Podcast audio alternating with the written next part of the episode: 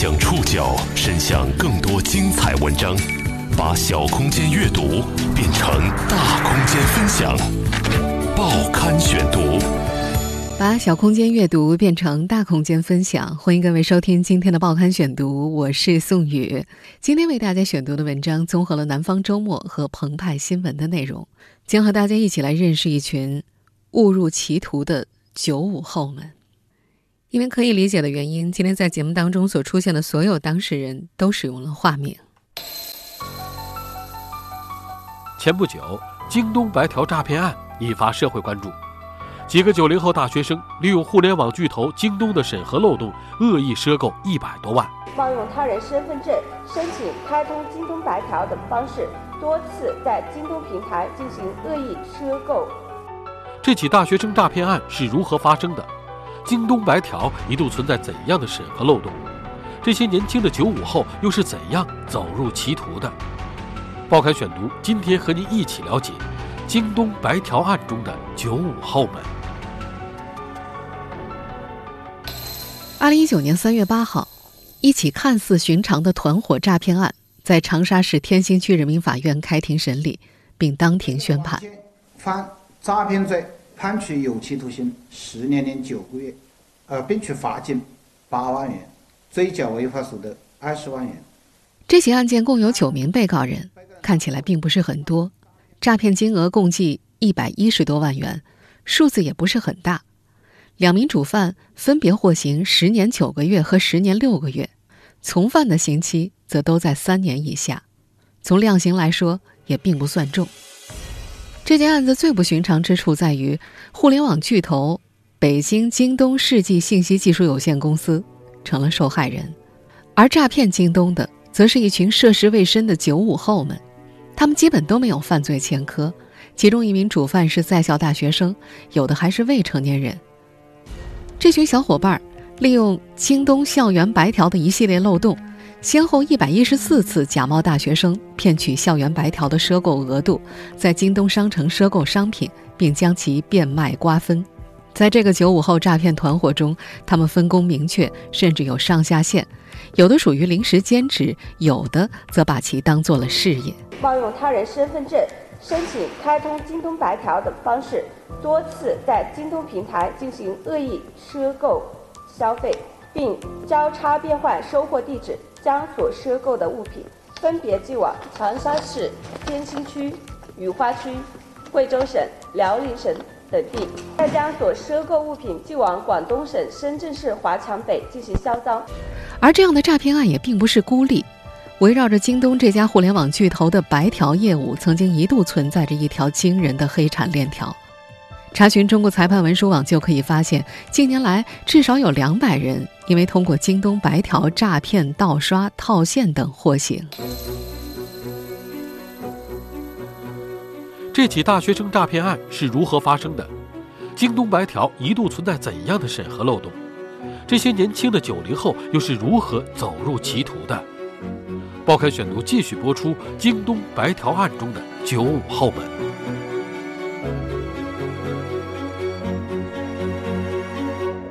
此次引发社会关注的京东白条案的主犯汪明，曾是湖南某学院化学系的学生。他说自己最初只是觉得好玩，之后才是走上了针对京东的职业诈骗之路。二零一六年九月，正在读大二的他，通过一个金融 QQ 群了解到，京东的校园白条存在一个致命的漏洞。跟告诉京东，他们这个东西出了问题，发现呢来钱也快，然后就拿到钱了就感觉不一样了嘛，然后就心里。作祟了不，就没顾忌那么多了。说话的这位就是汪明。在宣判之后，汪明告诉前去采访他的记者，当时京东实名认证那关是可以直接跳过的，不需要绑定银行卡，可以直接进行下一步的操作。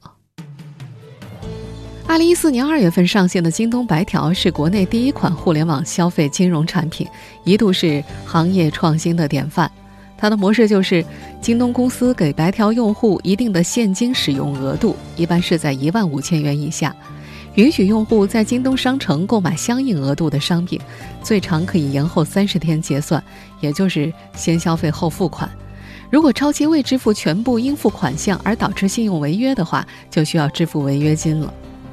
校园白条是京东白条独有的专门面向大学生的一款产品，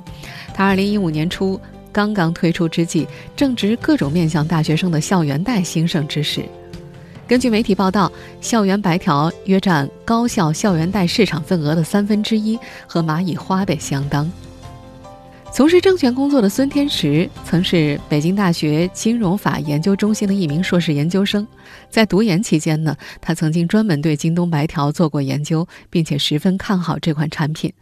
在他看来，虽然京东白条长得很像信用卡，但是因为没有第三方金融机构的介入，和客户的关系不是借贷，而是赊购，因此它并不是信用卡，也不需要金融牌照。从二零一六年下半年开始，因为催款引发了大学生跳楼等恶性事件，校园贷开始受到政府的打击，京东白条也被银监会认为属于校园贷的整治范围。不过，京东在这个背景下仍然逆势而动，全力进军校园贷市场。根据媒体报道，他们的金融服务自称已经覆盖了大约全国三千所高校，大约两千八百万的大学生。按照京东公司员工报案时对警方的说法，校园白条区别于普通白条的一大特点就是可以通过线下面签这一方式来申请额度，不必非得绑定大学生本人的银行卡。而代表京东公司对大学生客户进行面签审核的，就是京东聘用的大学生们。绑定银行卡是互联网金融公司进行风控的主要手段之一，因为这相当于让银行帮其对客户的身份进行把关，防止可能会出现的欺诈行为。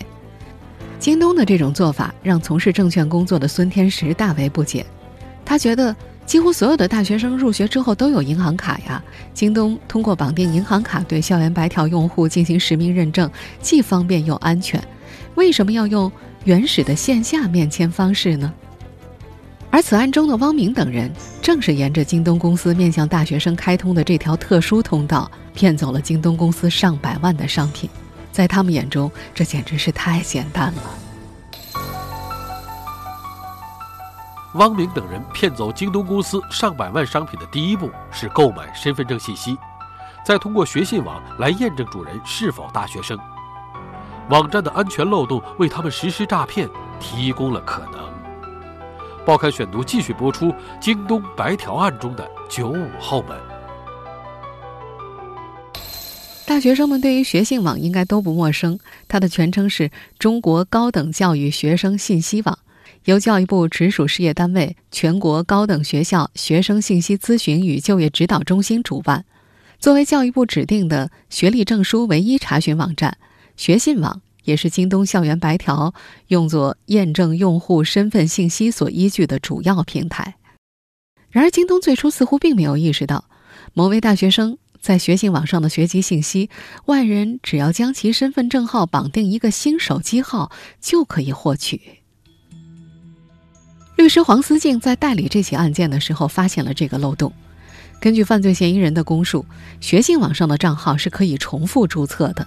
一个已经在学信网上注册过的大学生，可以用同一个身份证号加上一个新的手机号再次注册，而且原用户不会知道新账户的存在。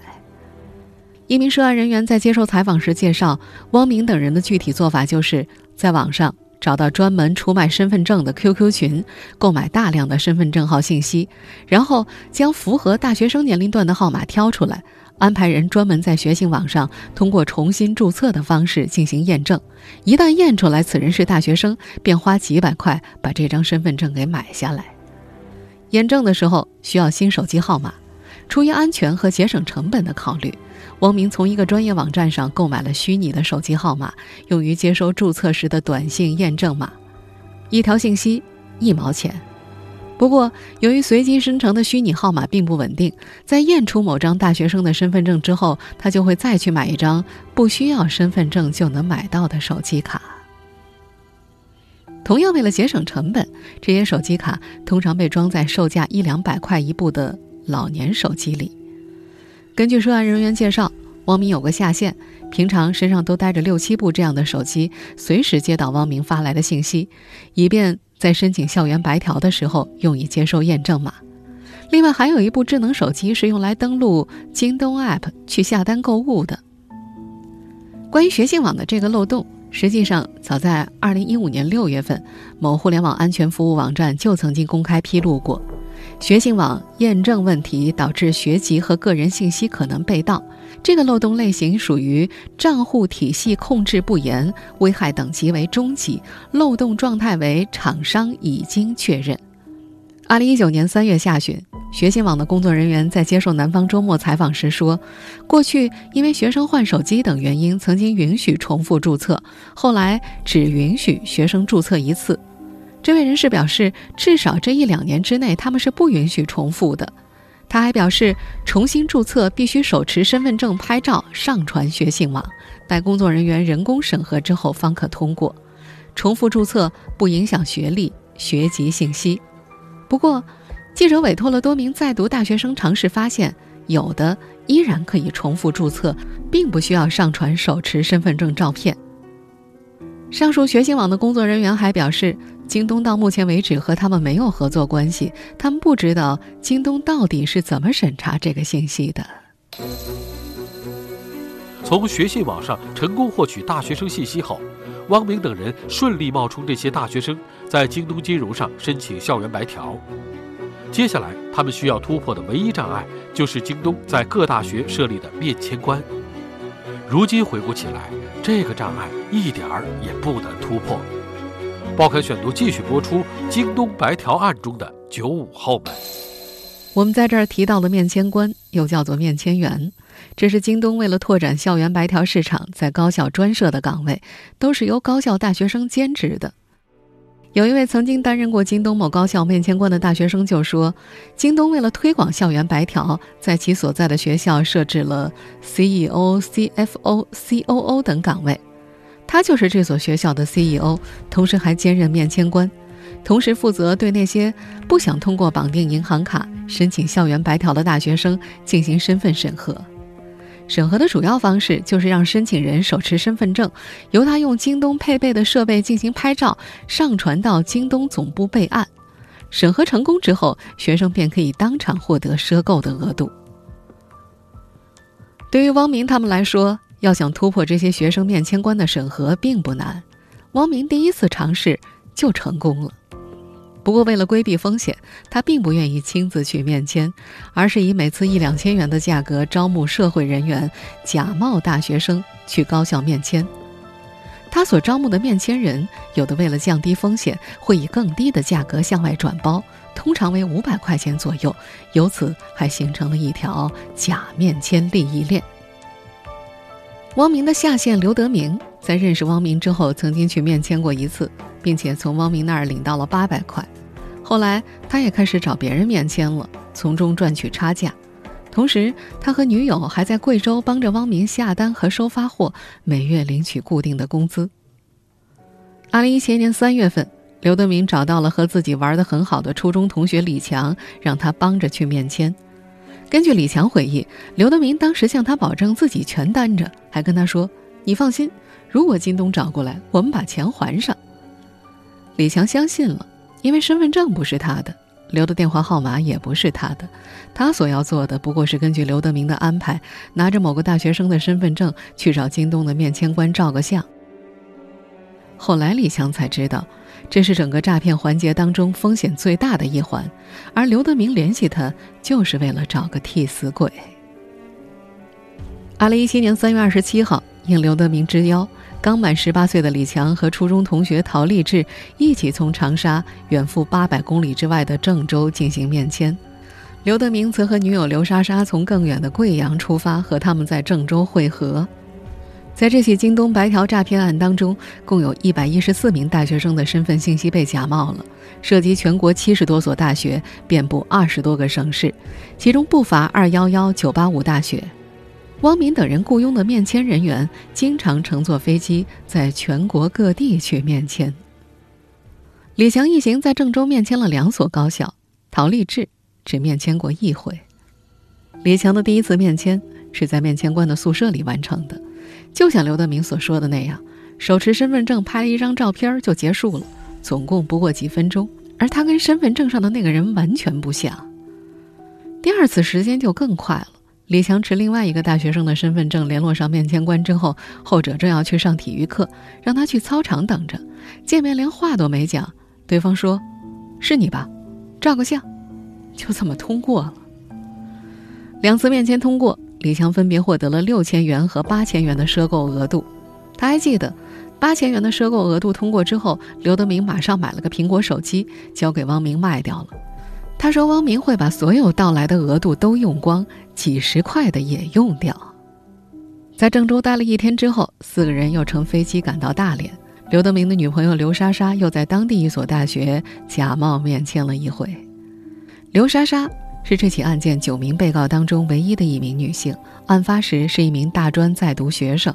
据代理律师介绍，根据所持身份证的不同，刘莎莎在面签时有时是长发。有时是短发，有时戴着眼镜，有时则摘了眼镜。面对这些假面签，京东方面承认，他们公司虽然会对聘请的大学生面签官进行过培训，但是主要是以业务培训为主，他们可能没有甄别真假的能力。事实上，学生面签官的问题，并非仅仅只有甄别能力有限这一项。在过去数年发生的围绕京东校园白条的诈骗案中，不少都和学生面签官有一定关联。报刊选读继续播出京东白条案中的九五后们。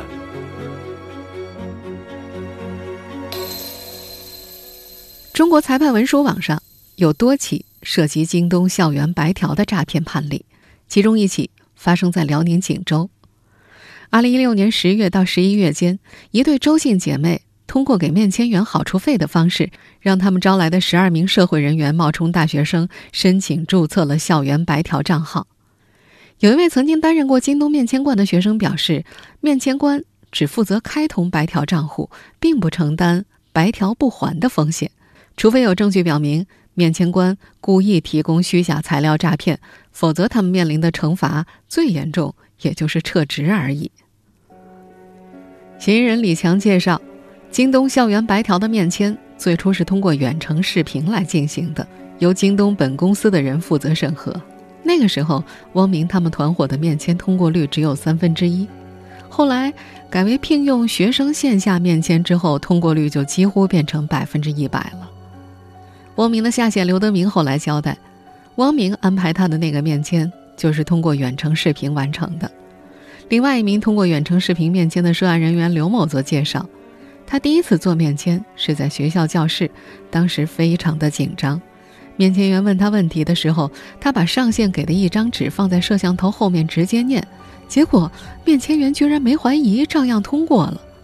刘某一共做过六次面签，前三次是视频，后三次都是线下。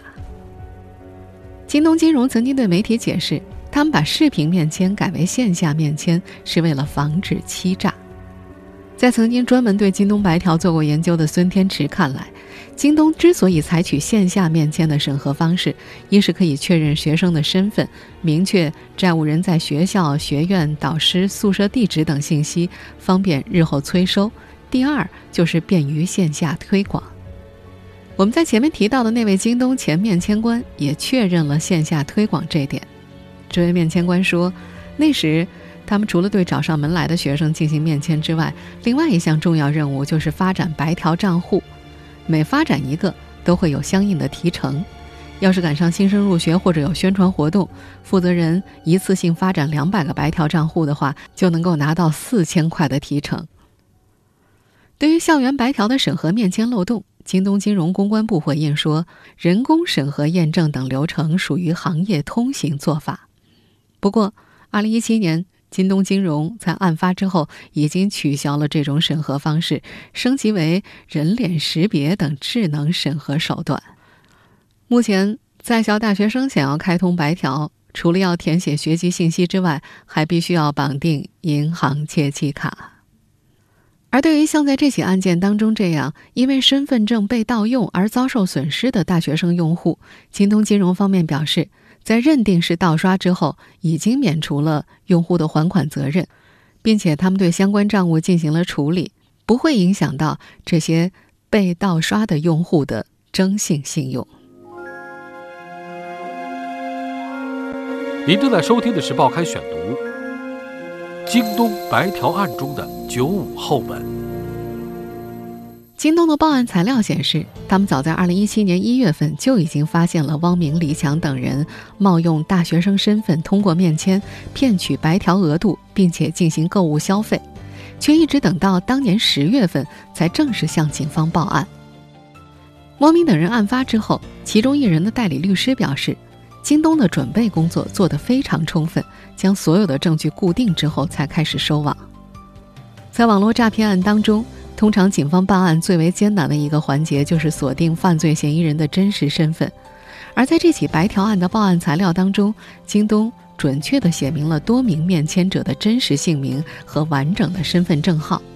按照京东金融内部人士对媒体的说法，他们有专门针对网络黑产的团队，其中不乏前公安民警和前检察官。法院最终认定。从二零一七年一月到六月，汪明团伙一共冒用了一百四十一人的身份进行面签激活，骗取赊购额度，在京东商城购买手机等商品，造成京东公司损失一百一十万元。二零一九年三月八号的庭审当中，还出现了一个花絮，在休庭期间。在主审法官的协调之下，几名被告人的家属和旁听的京东员工约定，如果退还违法所得，京东可以对被告人出具谅解书。根据法律规定，被告人由此可以被从轻处罚。然而，在几名被告人家属当场通过手机转账退赃之后，京东方面却拒绝出具谅解书。审理案件的法官胡毅解释，这是因为双方对于应退金额发生了分歧。这几名被告人都曾经假冒大学生到京东去面签，而每一次面签成功，他们在内部仅仅分得了几百块，而京东每次的损失则达到了数千元。被告人家属认为，他们所退的数额应是小孩所分得的赃款，而京东方面则主张只有足够退赔其损失才出具谅解书。向警方举报汪明等人的时候，京东提供了一份多达四十五人的犯罪嫌疑人名单。被警方抓获的也有三十多人。据一名被告代理律师介绍，其中大约有一半在公安侦查阶段就因为足额退赔获得了京东的谅解，后来免于追究刑事责任。最后站在法庭上的九名被告人大多是未退赔者。不过，虽然京东最后没有出具谅解书，但考虑到被告人家属的退赔行为本身也符合法律规定，依然酌情对相应的被告人从轻处罚。截至目前，此案当中已经有数位退赃的年轻人在服完刑期之后陆续走出了看守所，而这个案子的主犯汪明和张可均未退赔，他们分别被判处有期徒刑十年九个月和十年六个月，两个人的家人。都没有为他们聘请律师，甚至也没有去旁听。有一名涉案人员透露，汪明的父母离婚了，张可的父亲很早就去世了。在中国裁判文书网上搜索可以发现，至今已经有超过两百人因为通过京东白条诈骗等被定罪判刑。根据判决书披露，其中被告人的平均年龄二十八岁。有一名参与办理汪明等人诈骗案的律师表示，尽管在这类白条诈骗案当中，京东公司在管理上存在较为明显的漏洞，风险控制存在问题，但是从刑法意义的角度，这些九零后的大学生并不能因为京东公司自身的问题而减轻刑责。京东白条曾经打出过一句醒目的广告：“年轻不留白，任性花钱先付后还。”可是，对于这些因为一时贪念走入歧途的年轻人来说，他们的人生污点已经无法洗白，诈骗犯的标签深深的刻进了他们的人生履历里。听众朋友，以上您收听的是《报刊选读》，京东白条案中的九五后们。我是宋宇，感谢各位的收听。今天节目内容综合了南方周末和澎湃新闻的内容。收听节目复播，您可以关注《报刊选读》的公众微信号“宋宇的报刊选读”。我们下期节目时间再见。